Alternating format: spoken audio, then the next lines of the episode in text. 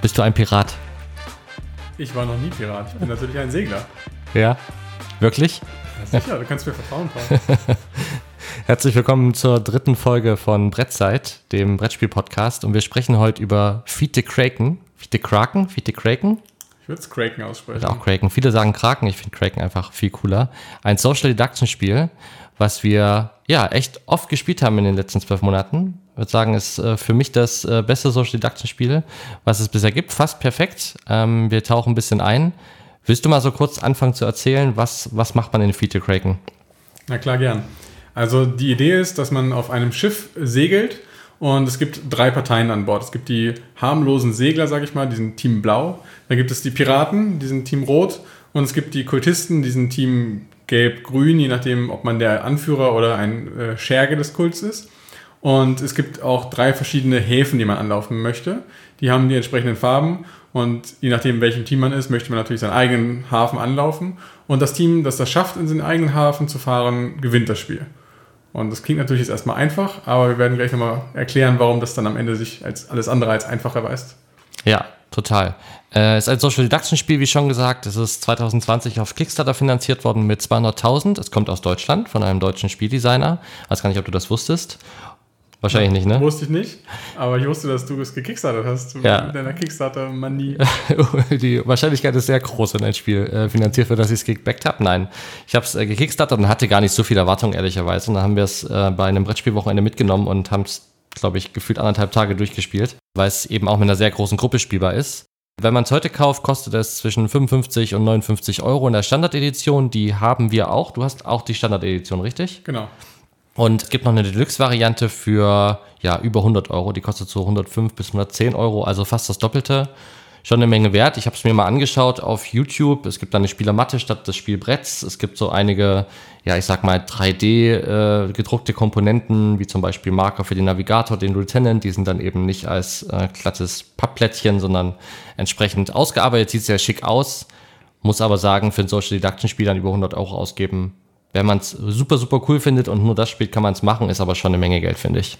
Ja, also ich hätte auch auf keinen Fall das große Paket gebackt, ohne das Spiel zu kennen. Jetzt, nachdem wir es gespielt haben und es wirklich so geil fanden, würde ich fast sagen, wenn ich jetzt nochmal die Wahl hätte, würde ich mir vielleicht sogar überlegen, einfach nur, weil es einfach, ja, das Spiel hat so viel Spaß gemacht, wir haben so viel, so viel coole Zeit damit verbracht, dass es das irgendwie in dem Sinne wert ist, dass man dann auch sagt, okay, ich würde das extra Geld auch gerne den Entwicklern einfach zuschieben, als kleines Dankeschön dafür, dass wir so viel Spaß damit hatten.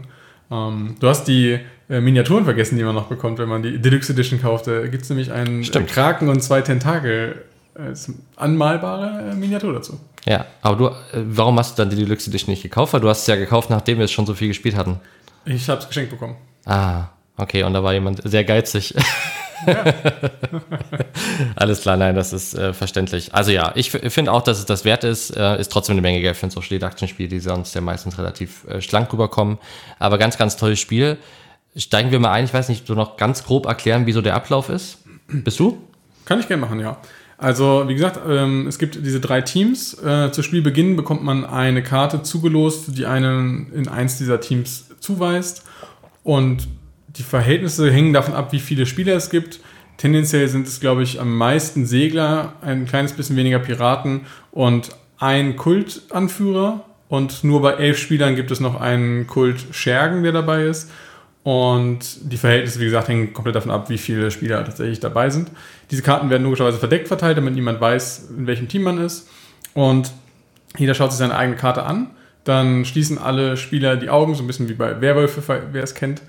Und die Piraten dürfen die Augen öffnen, um sich als Team zu finden. Das heißt, die Piraten sind auch die einzigen, die wissen, wer ihre Teammitglieder sind. Alle anderen äh, sitzen etwas im Dunkeln und müssen halt im Laufe des Spiels herauskriegen, wer ihre Teammitglieder sind, beziehungsweise wer ihre Gegenspieler sind. Ähm, das gilt auch für den Kultisten und seinen Schergen. Wie gesagt, die ist nur eine Sondersituation für elf Spieler. Ähm, selbst wenn sie zu zweit sind, wissen sie nicht, wer in ihrem Team ist. Das heißt, auch da müssen sie es später herausfinden. Genau, wenn sich also die Piraten gefunden haben, äh, schließen alle wieder die Augen und das Spiel geht dann tatsächlich los. Ähm, das Spiel wird über mehrere Runden gespielt. In jeder Runde gibt es einen Kapitän, einen Lieutenant und einen Navigator. Und die gemeinsam äh, entscheiden darüber, wo das Schiff hinfährt. Das läuft über Spielkarten. Und genau, wenn die sich entschieden haben, fährt das Schiff in eine von drei möglichen Richtungen.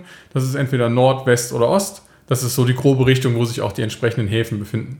Also die Segler, die zu dem blauen Hafen wollen, die wollen nach Osten fahren und genau die Piraten nach Westen und die Kultisten tendenziell eher nach Norden. Und die Idee ist natürlich, dass man so ein bisschen ableiten kann daraus, welche Richtung eingeschlagen wird, wie dieses Team, was das jetzt entschieden hat, also der Kapitän, der Lieutenant und der Navigator, wie die wohl äh, aufgestellt sind, in welchen Teams die wohl spielen.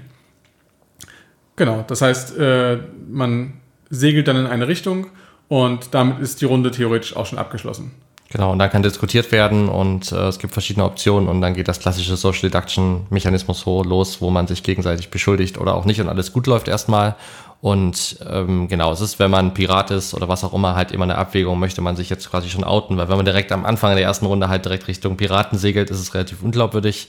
Das heißt, es läuft meistens ein, zwei Runden gut, zumindest auf dem großen Spielbrett. Es hat zwei Seiten das Spielbrett, eins für mehr und eins für weniger Spieler. Und irgendwann dann geht es langsam los und dann ist es ja so ein Dreierteam, was die Entscheidung trifft. Das finde ich ganz gut gelöst und nicht eine Person alleine. Das heißt, man kann sich sehr schön gegenseitig die Schuld in die Schuhe schieben und sagen, nee, ich hatte gar keine andere Wahl. Ich hatte nur die Möglichkeit Westen und Norden und musste dann irgendwie Westen nehmen oder Norden nehmen. Es ist also nicht dann irgendwie klar, wer es ist, sondern es gibt nur einzelne Tendenzen. Man kann so ein bisschen drauf achten, wer schaut sich an, wer verteidigt wen, wer beschuldigt auf wen. Also so klassisches Social Deduction und das funktioniert wirklich. Ich habe schon gesagt, fast perfekt. Ich finde, das ist ein ganz, ganz großartiges Spiel mit ganz, ganz wenigen, ganz kleinen Schwächen. Und ich würde mal anfangen damit, was mich da so begeistert. Ich finde erstmal, dass dieses Setting einfach mega cool umgesetzt ist. Also von den Komponenten und dem Brett und der Gestaltung her sieht alles irgendwie piratisch aus. Wenn man äh, den Kapitän abwählt, kann man ja meutern. Da hat man so kleine Pistolen, so kleine Holzpistolen, die man in die Hand nimmt. Das ist irgendwie ein ganz cooles Ding. Dann der Kapitän kriegt so eine Box übergeben, wirklich, wo die Navigationsansage drin ist, die er dann öffnen kann. Ähm, der Kraken ist super witzig und gut integriert. Es gibt eine Mechanik, ich weiß, du findest die Kacke, weil es dich getroffen hat. Ich fand es unfassbar witzig, wo man jemand die Zunge rausschneiden kann und er nur noch hm, hm, machen darf und nicht mehr reden darf. Das passt halt thematisch mega gut. Also das haben sie wirklich, wirklich richtig gut umgesetzt und das passt alles gut, Mechanik und Art zusammen. Auf jeden Fall also ich muss auch sagen, bei uns in den meisten Runden ist auch so eine richtige Stimmung dann aufgekommen. Ne? Also ja. was du gerade angesprochen hast, dieses Meutern, da wurde dann wirklich am Tisch laut Meutern gegrölt, äh, um sich so ein bisschen gegenseitig aufzuputschen, äh, um den Kapitän abzusetzen. Und das war einfach wirklich, das, davon leben ja solche Social Deduction Spiele. Ne? Da geht es ja weniger am Ende schon irgendwie um Sieg oder Niederlage, aber auch einfach darum, diese Stimmung aufzubauen, dieses, äh, diese, ja, diese Verdächtigungen auszusprechen und sich da gegenseitig zu beschuldigen und so. Und das, das hat das Spiel einige Sachen, die das wirklich befördern und dadurch diese Stimmung auch noch besonders gut hochkommt. Ja. ja. Und was mir bei dem Spiel auch extrem gut gefällt, im Vergleich zu zum Beispiel Werwölfe, ist, dass es nicht so ein, ich sag mal, un, ohne Grundlagen Anschuldigen ist. Also bei Werwolf ist es irgendwie oft so, wir kennen, kennen die meisten wahrscheinlich, die hier zuhören, dann ist irgendwie die erste Nacht, irgendwer stirbt und dann heißt es so, ich hab wen rascheln hören du guckst so komisch. Und dann geht, wird einfach irgendwer getötet random, ohne dass man irgendeinen Hauch von Informationen hat, weil man muss jemanden töten und hat aber gar keine richtigen Informationen zur Verfügung aus, auf Basis von einer, zwei Nächten. Und das ist hier halt anders. Erstens muss man niemanden töten, es gibt keine Player Elimination, nur zum Ende hin kann das passieren, aber ähm, sehr, sehr wenig. Da können wir auch gleich nochmal drauf kommen. Und zweitens hat man auch genügend Informationen, um Theorien irgendwie faktisch zu begründen, aber auch nicht so viel, dass es 100% klar ist. Also am Ende jeder Spielrunde war ich mir sicher, wer was ist und ich lag jedes Mal falsch. Ja, also ich finde auch, dass äh, der größte Vorteil ist halt, dass kein Spieler frühzeitig ausscheidet. Das ist so ein bisschen die Krux an Werwölfe, ähm, dass wirklich der tendenziell der erfahrenste Spieler als erstes rausgekickt wird oder einfach in der Runde, je nachdem, mit wem man spielt, äh, gibt es halt immer so einen Typen, der dann immer besonders gefährdet ist. Also, keine Ahnung, wenn ich das mit meinen Teamkollegen spiele, wird halt in der ersten Runde immer der, der Chef gefressen. Das ist natürlich einfach frustig, weil der einfach den Rest des Spiels aussetzen muss. Und das gibt's hier halt wirklich nicht. Also, ähm, das Früheste, was einen so ein bisschen aus dem Spiel rausreißen kann, ist tatsächlich dieses Zunge rausschneiden, weil man dann nicht mehr sprechen darf. Da, trotzdem ist man immer noch mit dabei und fiebert natürlich trotzdem auf den Sieg hin. Ähm, und das heißt, ja, das ist echt das Coolste daran, dass halt alle dabei bleiben. Ja. Klar gibt es dann Leute, die sich halt früh irgendwie vielleicht unauffällig, äh, die sich auffällig verhalten haben und dann niemand ihnen mehr so richtig glaubt. Also wenn man zu früh zu deutlich Farbe bekennt, dann kann es natürlich passieren, dass man dann halt wenig involviert wird. Da können wir gleich nochmal über die Mechanik, wie das Navigieren tatsächlich funktioniert, im Detail besprechen. Ja. Nochmal drauf eingehen. Aber es kann halt passieren, dass man dann einfach nicht mehr gewählt wird.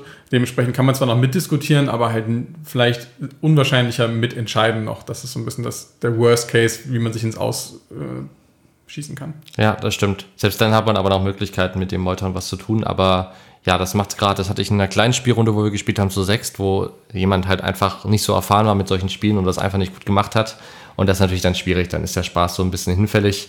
Liegt aber ehrlicherweise nicht am Spiel, sondern mehr an der Person versus Werwölfe. Du sagst es, ich kenne das auch. Ich bin dann auch oft, wenn wir dann mit Kollegen gespielt haben, weil ich dann manchmal der Chef war, äh, in der Runde jeweils, war ich dann halt in der ersten Nacht tot. Und das ist bei Werwölfe halt mega frustig, weil die Spielrunden hier auch einfach mal anderthalb Stunden dauern können, wenn es große Gruppen sind. Und dann bist du ja einfach raus. Und hier ist es ja selbst so, selbst wenn du irgendwie kurz vor Ende rausfliegst, weil du einen dieser ein, zwei Optionen vielleicht ja auch selber ziehst, man kann ja auch von Bord gehen zum Beispiel, dann ist das kurz vor Ende und dann bist du ja trotzdem voll involviert versus direkt am Anfang des Spiels, wo du noch gar keinen Bezug dazu hattest. Auf jeden Fall.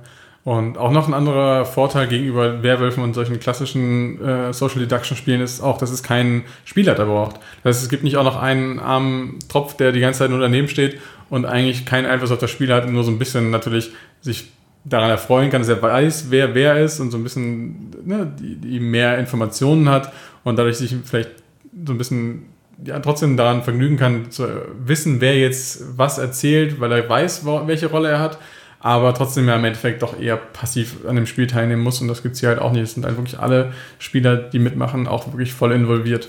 Ja, das ist mega gut, weil das ist ja irgendwie oft so das Ding bei Social Deduction Spielen, dass du ja auch eine entsprechende Gruppe brauchst. Ne? Also unter fünf Spieler geht es hier ja auch nicht. Dann brauchst du ja noch einen Erzähler, dann bräuchst du sechs. Das macht es auf jeden Fall einfacher. Kennst du Secret Hitler? Hast du das mal gespielt? Ich habe das auch, ja. Äh, ist tatsächlich ist auch eins meiner Lieblings-Social Deduction Spiele, was ich leider nicht so oft spielen konnte, weil es sich einfach nicht so oft ergeben hat und das Theme halt auch wenig Leute anspricht, beziehungsweise einige Leute halt einfach sagen, okay, wenn ich ein Brettspiel spiele, dann möchte ich halt irgendwie nichts mit Nazi-Deutschland zu tun haben und man spielt ja logischerweise sowohl die Nazis als auch die etwas demokratischeren Parteien. Ich weiß mir gar nicht, ich habe das lange nicht gespielt, ich weiß nicht mehr genau, wie es funktioniert. Auf jeden Fall, manche Leute sind halt Nazis und so. Da gibt es ja. halt Leute, die sagen, okay, ich spiele kein Spiel, wo ich eventuell Nazi sein muss. Äh, kann ich auch nachvollziehen, aber trotzdem ist es schade, weil das Spielprinzip wirklich ziemlich cool gemacht ist. Ich habe ein paar Mal gelesen, dass das so ein bisschen der geistige Nachfolger ist, deswegen hat es mich interessiert, weil mir war nämlich auch, dass ich das bei dir im Regal gesehen habe. Ja. Ähm, ja, wir haben das wirklich nur ein Silvester mal gespielt. Das hat mir wirklich viel Spaß gemacht, aber das ist jetzt auch schon wieder ein paar Jahre her, deswegen könnte ich jetzt die Regeln nicht mehr vergleichen. Ja, ja, und kann ich gut nachvollziehen. Das ist äh, gerade in Deutschland irgendwie so ein bisschen vielleicht schwierig, vielleicht ja. in anderen Ländern ein bisschen einfacher, wo man nicht die Vergangenheit äh, mit Nazi-Deutschland hat. Ähm, du, du hattest ja diese Mechanik angesprochen mit Lieutenant, Navigator, Kap Kapitän. Vielleicht kannst du es mal ganz kurz erklären und dann können wir darüber sprechen. Genau, vielleicht erkläre ich einfach mal kurz, wie die Runde im Detail abläuft. Das heißt, die, die vier Schritte, die man durchführt, sind die Ernennung des Navigationsteams. Dann der zweite Step ist eine Frage der Loyalität. Die dritte, äh, der dritte Schritt ist die Navigation. Und der vierte Schritt ist dienstfrei. Und die kann ich mal ganz kurz erläutern. Also die Ernennung des Navigationsteams ist eigentlich relativ simpel. Der aktuelle Kapitän wählt einfach zwei beliebige Spieler aus und gibt ihnen die Rolle des Lieutenants oder des Navigators. Und dann wird abgestimmt. Also der Kapitän stellt quasi sein Team vor und der Rest der Crew darf entscheiden, ob das eine gute Idee ist oder ob jetzt Zeit ist zu meutern. Das heißt, ähm, jeder Spieler nimmt eine beliebige Anzahl von seinen Pistolen verdeckt in die Hand, hält sie in die Mitte und dann decken alle gleichzeitig auf. Wenn genug Pistolen äh, gezeigt werden, das ist ein bisschen abhängig davon, wie viele Spieler mitmachen, ähm, kommt es zu einer Meuterei und es wird ein neuer Kapitän gewählt. Also der Kapitän wird dadurch gewählt, dass derjenige, der die meisten Pistolen gezeigt hat, zum neuen Kapitän ernannt wird und dann geht es einfach von vorne los. Der neue Kapitän wählt wieder zwei Spieler aus und er nennt die zu seinem Navigationsteam. Dann kann wieder gemeutert werden und das geht so lange weiter, bis entweder alle Knarren aufgebraucht sind oder irgendwann mal die Crew sich einig ist, dass das jetzt eine gute Idee ist. Wenn ich da gerade rein darf, das ist ganz cool mit den Pistolen, weil das ja auch so ein Taktikelement hat. Ne? Man hat am Anfang halt x Pistolen und äh, man weiß, bei dem großen Spielbrett für mehrere Spieler kriegt man sie zwischendurch wieder zurück, was dann zu der lustigen Situation führt, bevor man weiß, dass man alle Pistolen zurück wird, einmal richtig durchgemeutert, sechsmal in Folge, wenn man es vorher nicht gemacht hat. Oder ansonsten muss man sie sich halt taktisch auch aufheben, weil das ja, je länger das Spiel dauert, umso mehr Informationen hat man ja auch über die äh, Charaktere. Aber wenn man dann seinen Pistolen schon verbraten hat, bringt das einem überhaupt nichts, weil man kann nichts mehr machen gegen das Team. Also es ist ein wirklich gutes, gutes Abwägen, ähm, wann man meutert und wann man wie viele Pistolen reinpackt. Weil schon die Tatsache, dass jemand eine Pistole reinpackt, sagt ja auch schon etwas aus über die Person und deren ja. Rolle. Selbst wenn die Meuterei scheitert, weiß man, dass der zumindest Interesse gehabt hätte, dass es ein neuer Kapitän wird. Ja. Genau. Außerdem ist es natürlich auch ganz spannend, weil, wie gesagt, derjenige, der die meisten Knarren reinlegt, zum neuen Kapitän wird. Das heißt, wenn jetzt die, sagen wir mal, aktuell ist ein äh, Segler, also Team Blau Kapitän, möchte tendenziell wahrscheinlich dann auch in Richtung Blau fahren. Und die Piraten denken sich, ja, das wollen wir jetzt verhindern und meutern. Und weil ja aber alle die Pistolen verdeckt reintun, kann es halt passieren, dass die Piraten halt jeder vielleicht zwei Knarren reinmachen oder einer macht drei rein. Und wenn dann aber ein blauer Spieler clever genug ist, mitzumeutern und mehr Knarren reintut, weil es immer nur darum geht, welcher Spieler am äh, meisten reingetan hat. Das heißt, wenn dann ein blauer Spieler vier Knarren reintut, wird zwar gemeutert, aber es wird wieder ein blauer Spieler Kapitän. Ja, und da gibt es halt ein paar feiner, genau, die Knarren sind dann alle weg. Ja. Genau, vielleicht auch noch wichtig, wenn die Meuterei scheitert, bekommt jeder seine Pistolen zurück. Ja. Genau. Also, wir gehen jetzt mal davon aus, dass es irgendwann mal ein Team gibt, was von der Crew abgenickt wurde dann läuft es so, dass ähm, der Kapitän zwei Navigationskarten zieht. Es gibt also so einen Stapel von Karten, die diese drei Himmelsrichtungen abbilden. Ähm, dann zieht der Lieutenant zwei Karten und die beiden Spieler schauen sich die Karten an, äh, werfen eine Karte ab und legen eine, also die andere Karte in diese von dir vorhin schon angesprochene äh, Kapitänsbox. Ähm, dann wird die einmal geschüttelt und dem Navigator gegeben. Der Navigator hat jetzt also zwei Karten äh, zur Auswahl, wählt davon wieder eine aus, die auf den Ablagestapel kommt und die andere ist dann wirklich die finale Karte, die die, die Navigationsrichtung vorgibt. Die tut er zurück in die Box und überreicht sie feierlich dem Kapitän, der dann verkündet, wohin das Schiff fährt. Genau. Ähm, dann wird die Karte ausgeführt, man fährt also in die entsprechende Himmelsrichtung. Und der letzte Schritt, was ich vorhin sagte, ist dienstfrei. Das ist so eine ganz clevere Mechanik, die dafür sorgt, dass Leute, die in der letzten Runde einen Posten hatten, nicht in der nächsten Runde wiedergewählt werden können. Das verhindert, dass man halt einfach einmal ein Team, Team gefunden hat, ja. genau, wo man halt ja. weiß, dass es vertrauenswürdig ist und dann immer wieder nur diese Leute ernennt. Ähm, aber so wird man halt dazu gezwungen, auch mal Leute zu wählen, die vielleicht so ein bisschen zweifelhaft äh, von ihrer Loyalität her sind. Genau. Ja. Genau, ja. das ist so der Ablauf von einer Runde. Ja, und das ist äh, auch echt sehr schön und schnell und einfach zu erklären. Also das letztens mit einer anderen Gruppe gespielt, die das noch nie gespielt hatten. Wir kommen gleich nochmal zu dem Thema Gruppenzusammensetzung, weil die ist, finde ich, schon wichtig. Und man kann das Spiel auch wirklich ganz schnell kurz erklären, dann fängt man einfach an und erklärt, während man spielt. Also es geht wirklich sehr, sehr gut und es ist nicht irgendwie kompliziert. Und vor allen Dingen auch wirklich eins der wenigen Spiele, die man auch mit riesengroßen Gruppen einfach spielen kann. Also wenn man zu elf, zwölf ist, wir haben äh, bei dem Wochenende ja sogar, waren wir sogar einer zu viel, äh, als auf der offiziellen Box angegeben sind kann man auch theoretisch mit noch drei Leuten mehr spielen. Ne? Muss man sich da einfach überlegen, dass man so ein bisschen das Verhältnis Piraten und Segler im, äh, im Kopf behält und macht sich dann halt einfach Zettel, wo man die Rolle drauf schreibt. Also funktioniert auch super mit ein paar mehr Spielern und ist richtig cool und profitiert, finde ich, auch sehr von großen Gruppen. Also ich finde, so mit fünf Leuten habe ich es jetzt auch zweimal gespielt, geht das auch, aber es ist schon besonders cool mit großen Gruppen. Ja, auf jeden Fall. Also ich würde auch sagen, also auf jeden Fall so 8 plus würde ich auch schon versuchen, irgendwie zusammenzukriegen für eine coole Runde. Ja, lebt absolut davon, dass man nicht sofort jeden irgendwie durchschauen kann, weil wenn es wenig Leute sind, kommt man auch schneller hinter die, hinter die Rollen und das äh, nimmt den, dem Spiel dann so ein bisschen den Spaß raus, ähm, weil es dann eher noch so ein Rechenspiel ist, zu gucken, wann meuter ich und wann nicht und nicht mehr so viel Unsicherheit drin ist. Generell Gruppenzusammensetzung ist, äh, das kann man dem Spiel, finde ich, überhaupt nicht anlassen, aber das ist ja generell bei Social Deduction Spielen so, es müssen halt die richtigen Leute sein. Also ich glaube, ich bin da vielleicht auch ein bisschen leidensverprobter als du, aber ich habe das jetzt echt schon mit ein paar Mal mit Gruppen gespielt, wo Menschen sagen, äh, was ist denn mit dir? Wieso lügst du denn? Das ist doch voll scheiße und ich habe keine Lust drum zu lügen oder ich will das auch gar nicht irgendwie, wenn ich gefragt werde, dann will ich die Wahrheit sagen und nicht lügen und das, das funktioniert halt einfach überhaupt nicht. Das ist halt unspielbar dann. Ja, das glaube ich, das klingt wirklich absolut unspielbar. Ja, oder wenn Leute wirklich langfristig sauer sind, weil man sie dann angelogen hat, das äh, habe ich auch schon ein, zwei Mal erlebt. Ja. Ja, es ist natürlich immer davon abhängig, wie die Zusammensetzung der Gruppe ist. Ne? Auch ja. so Konstellationen, wo halt einige introvertierte und einige extrovertierte Spieler dabei sind, ist halt auch immer schwierig, gerade weil dann einfach die, die lauten Leute, die viel Mitteilungsbedürfnis haben, sich natürlich ein bisschen in den Vordergrund drängen und dann so ein bisschen auch das Spiel in die Hand nehmen und dann halt ne, die Anschuldigungen auf Leute richten und dann traut sich dann vielleicht jemand, der ein bisschen introvertierter ist oder vielleicht noch nicht so in der Gruppe angekommen ist, wenn das halt jetzt nicht so eine homogene Gruppe ist, die aus demselben Freundeskreis oder was besteht, ähm, dann ist das einfach ein Problem. Dann trauen die sich nicht, was zu sagen. Dann vielleicht haben die ja sogar noch sinnvolle Ideen oder Informationen, die sie dann einfach nicht preisgeben können. Ne? Darunter leidet aber jedes Social Deduction Spieler. Kann jetzt Feed the Kraken nichts für. Nee, das, das ist wirklich so, da leidet jedes äh, von den Spielen runter, muss man aber einfach wissen, wenn man es mit einer Gruppe spielt. wie gesagt, ich fand bei unserer großen Runde, wo wir so viel gespielt haben, wo dann richtig Stimmung aufkam, davon hat das Spiel extrem gelebt. Ne? Also fast jeder hat richtig, richtig toll mitgemacht. Ich meine, ein, zwei Leute waren da auch ein bisschen ruhiger, aber das ist dann in so einer Zwölfergruppe auch in Ordnung. Ähm, fällt da nicht so toll auf und war richtig, richtig cool. Hast du irgendwas, was du an dem Spiel bemängeln würdest, wo du sagst, es ist nicht ganz perfekt?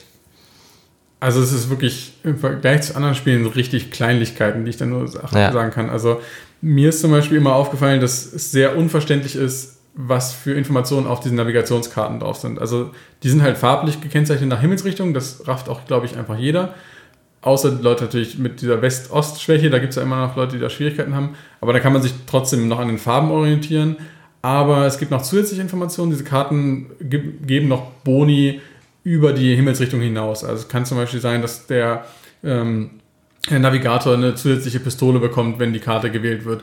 Oder es gibt eine Karte, wo der Kapitän betrunken ist und seine Rolle in der nächsten Runde abgeben muss.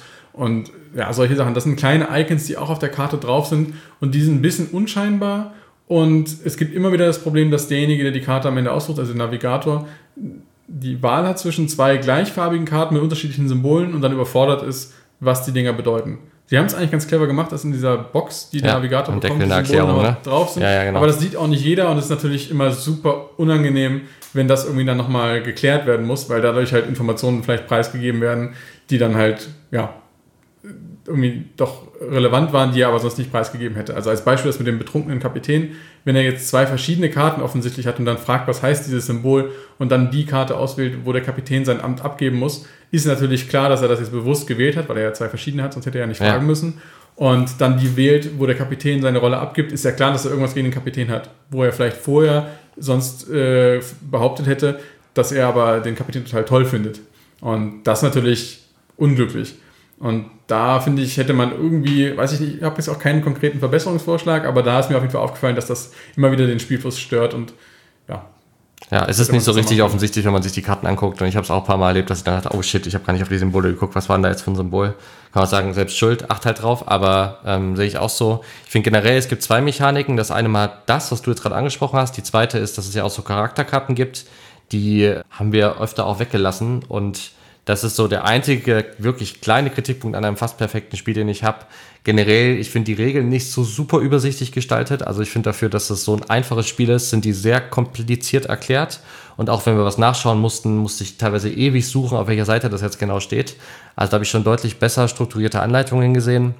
Obwohl es ja eigentlich super easy ist, das Spiel.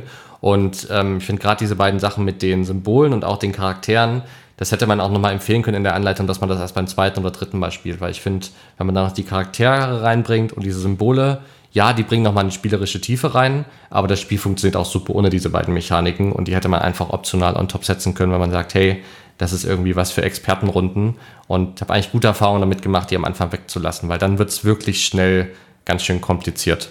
Aber sind die Charakterkarten nicht sogar extra optional gekennzeichnet? Also wir haben die ja auch hinter den ersten Partien auch nicht benutzt. Ich dachte, das wäre sogar markiert. Ich weiß es jetzt aus dem Kopf nicht. Aber ja, ja vielleicht, vielleicht habe ich es übersehen. Ich bin auf jeden Fall bei dir. Die sollte man am Anfang weglassen. Meiner Meinung nach kann man sie generell weglassen. Die bringen halt Unvorhersehbarkeit ins Spiel, was halt manchen Leuten vielleicht gefällt, die, die schon wirklich richtig viele Runden gespielt haben und dann das nochmal ein bisschen auflockern wollen. Aber meiner Meinung nach ist das schon cooler, wenn man halt bei einem Social Deduction Spiel halt viel darüber machen kann, dass man halt weiß, also dass man eine Theorie hat, wer wer ist und auch so ein bisschen gucken kann, okay, jetzt ne, Leute, die ich als gefährlich erachte, haben vielleicht keine Pistolen mehr, weil sie schon zu oft gemeutert haben, da kann ich mich drauf verlassen. Und wenn der halt irgendwie eine Karte hat, die ihm dann irgendwie erlaubt, nochmal neue Pistolen zu ziehen oder wem anders welche wegzunehmen oder sowas, das weiß nicht, also hat sich bei uns einfach nicht so gut angefühlt. Ja. Diese Charakterkarten geben dir halt eine Fähigkeit, die du einmal im Spiel nutzen kannst. Das ist irgendwie, ach, weiß ich nicht, das macht das Spiel nur unnötig kompliziert. Dann gibt es immer wen, der vergisst, seine Karte zu spielen, der sich dann am Ende ärgert oder dann sagt, ach nee, kann ich nochmal rückgängig machen oder so. Das ist einfach meiner Meinung nach unnötig, unnötiger Ballast für das Spiel. Ja, die Grundmechanik funktioniert einfach gut genug. Total, dann ist es auch balanciert genug und es gibt auch genug Möglichkeiten, irgendwas zu tun ohne die Fähigkeiten. Ähm, also insofern wäre meine Empfehlung, unsere Empfehlung, die bei den ersten Runden zumindest wegzulassen, wenn ihr das Spiel neu spielt. Genau. Vielleicht nochmal eine Sache, die ich auch total clever gemacht finde, diese Navigationskarten. Ähm, da hatte ich ja vorhin erklärt, wie es funktioniert. Also der äh, Kapitän und der Lieutenant ziehen halt jeweils zwei Karten. Das heißt, es ist einerseits natürlich ein bisschen Zufall, weil die Karten, die er bekommt, kann er sich ja nicht aussuchen. Er darf dann aber von den beiden Karten wählen, welche er möchte. Das heißt, es ist dann schon eine gewisse Wahl noch da. Und es ist auch so, dass die Karten, die schon, also die am Ende ausgeführt werden, also die, die wirklich die Richtung vorgegeben haben, in die das Schiff dann gesegelt ist, die werden aus dem Spiel entfernt. Das heißt, die Wahrscheinlichkeit sinkt, dass nochmal dieselbe Richtung gewählt werden kann.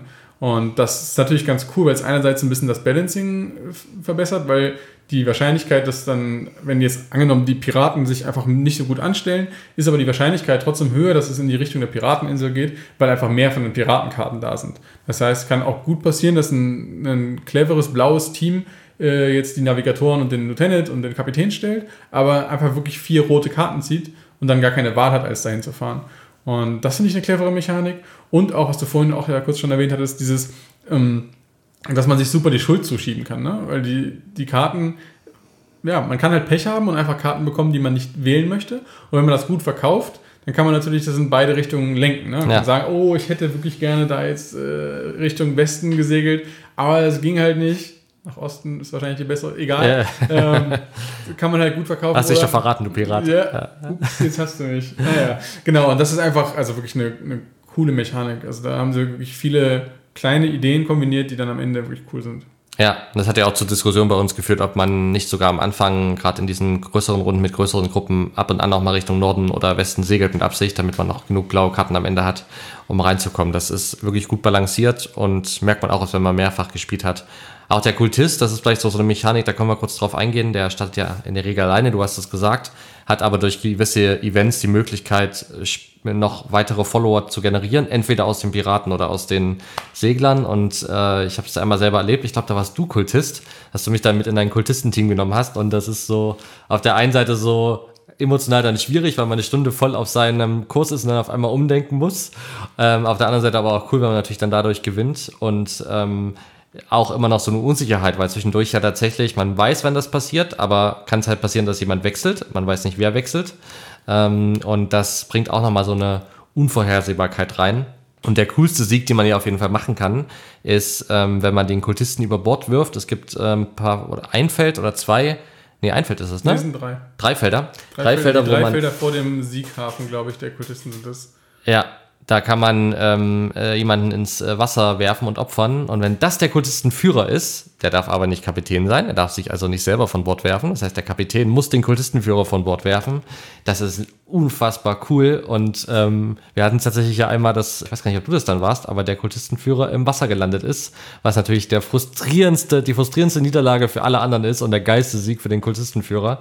Ähm, vor allem, wenn es dann vielleicht sogar zufällig passiert und man denkt, ja, safe, der ist auf jeden Fall Pirat oder äh, auf jeden Fall Segler, den werfen wir safe über Bord und dann hat man es durch geschicktes Verhalten irgendwie geschafft, runterzufliegen. Grandios. Ja, ja da gibt es witzige Konstellationen. Also natürlich einerseits ist es möglich, dass der einer der Kultisten Schergen der Kapitän gerade ist, der dann einfach bewusst seinen Anführer über Bord schmeißt, um zu gewinnen. Ja. Aber das ist natürlich nicht ganz so cool, wie es hinzukriegen, als Kultistenführer die anderen Teams so zu manipulieren, dass sie denken, dass man nicht der Kultistenführer ist und einen dann über Bord schmeißt. Äh, und dann haben sie quasi ihre eigene, eigene Niederlage besiegelt. Das ist natürlich unfassbar befriedigend. Ja, ja, ist eine sehr, sehr coole Mechanik. Und ich glaube, wenn es diesen Kultistenführer nicht gäbe, wäre das Spiel auch ein bisschen zahnlos. Also wenn es dann nur Piraten oder Segler wäre. Aber ich finde, der Kultist bringt so ein bisschen die nötige Würze rein.